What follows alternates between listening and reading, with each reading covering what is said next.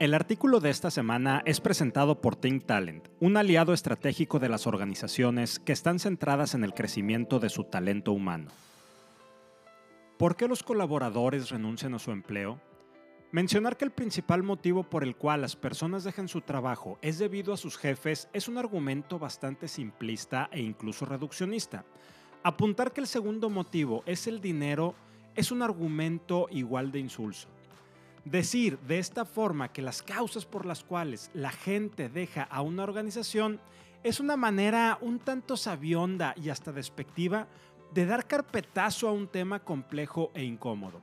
Por eso, por este tema de ser sabiondos, acuñamos frases del tipo los empleados no renuncian a su trabajo, sino que renuncian a su jefe.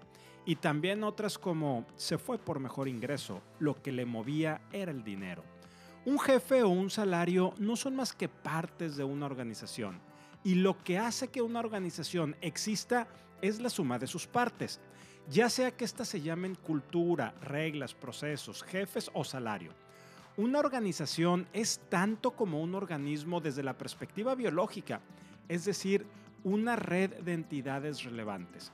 No olvidemos que ambas palabras, organización y organismo, comparten una etimología común sobre el latín medieval organizationem. Sí, ya sé que Maturana en 2019 apuntó que una organización no es un sistema vivo aunque resulte de la interacción de los seres humanos. Y también sé que probablemente más de un biólogo levantaría la ceja en señal de confusión y asombro al escuchar tal analogía que estoy diciendo. Pero bueno, puedo darme esa licencia creativa. Entonces, si el empleado no renuncia a su jefe o por un mejor salario, ¿a qué es exactamente a lo que renuncia? A culturas tóxicas. La gente renuncia a un organismo con el cual interactúa, con el cual está en contacto y que le está produciendo un efecto dañino. El jefe, el jefe es solo un reflejo de la toxicidad de la organización que genera pequeños tiranos ya hemos abordado en otro momento los pequeños tiranos, estas personas que tienen el control de todo y vigilan de forma déspota y grosera que las cosas se cumplan como lo ordenaron. No aceptan opiniones ni escuchan razones y sobre todo son robaideas y no saben delegar. Entonces, hasta aquí tenemos un tema bastante importante. Las personas renuncian a culturas tóxicas que les están produciendo un efecto dañino. Y el jefe, el jefe solamente es una consecuencia de este tipo de culturas tóxicas. Pero bueno, ¿qué es una cultura tóxica, Rogelio? Déjame te cuento que de acuerdo a Great Place to Work, existe una cultura tóxica en organizaciones en donde la información no se comparte, la gente no se siente emocional y psicológicamente segura y los rumores están activos. La gente se queja abiertamente de la empresa y siempre planea tener una reunión después de la reunión. Y los principales elementos que contribuyen a las culturas tóxicas son la falta de promoción de la diversidad, la equidad y la inclusión. Trabajadores que se sienten irrespetados y comportamientos poco éticos.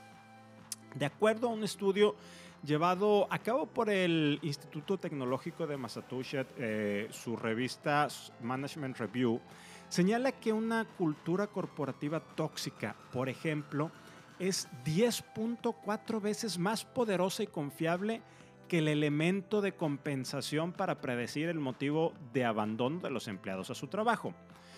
Y déjame también te cuento que cambiar una cultura tóxica no es sencillo, pero primero debemos identificarla. Pero también te digo que lugares en donde el tipo de lenguaje u organizaciones donde el tipo de lenguaje es saber trabajar bajo presión, ser proactivo, tener múltiples competencias, habilidades y antigüedad, disponibilidad para viajar, resiliente, abierto a horarios flexibles, salarios según aptitudes no son exactamente culturas libres de toxicidad. Confía más en organizaciones que hablen de los logros y desarrollo personal, satisfacción y comportamiento y compromiso en el trabajo y también que tenga la cuestión de reconocimientos.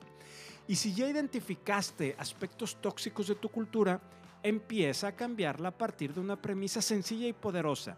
Identifica, a partir de escuchar a la gente, el entorno que tu empresa necesita para que los colaboradores sean felices y eficaces en su trabajo. Y esto alínealo a la estrategia del negocio. Entonces, ¿verdad que los empleados no renuncian a sus jefes? Finalmente, déjame te cuento que después de casi dos años de que las oficinas se vaciaron por la pandemia, di hola de nuevo a la oficina. Y de acuerdo al periódico The New York Times, en un artículo de febrero del 2022, los jefes, ansiosos por regresar, ya que cuanto más tiempo trabaje la gente de forma remota, más difícil será traerlos de vuelta a la oficina, tienen un mensaje para sus empleados. Los planes para volver al trabajo en persona son reales esta vez. Si te gustó este artículo, ayúdame a compartirlo para conectar con muchas más personas. Y si quieres contactarme, escríbeme a rogelio.humanleader.mx. Nos escuchamos la siguiente semana.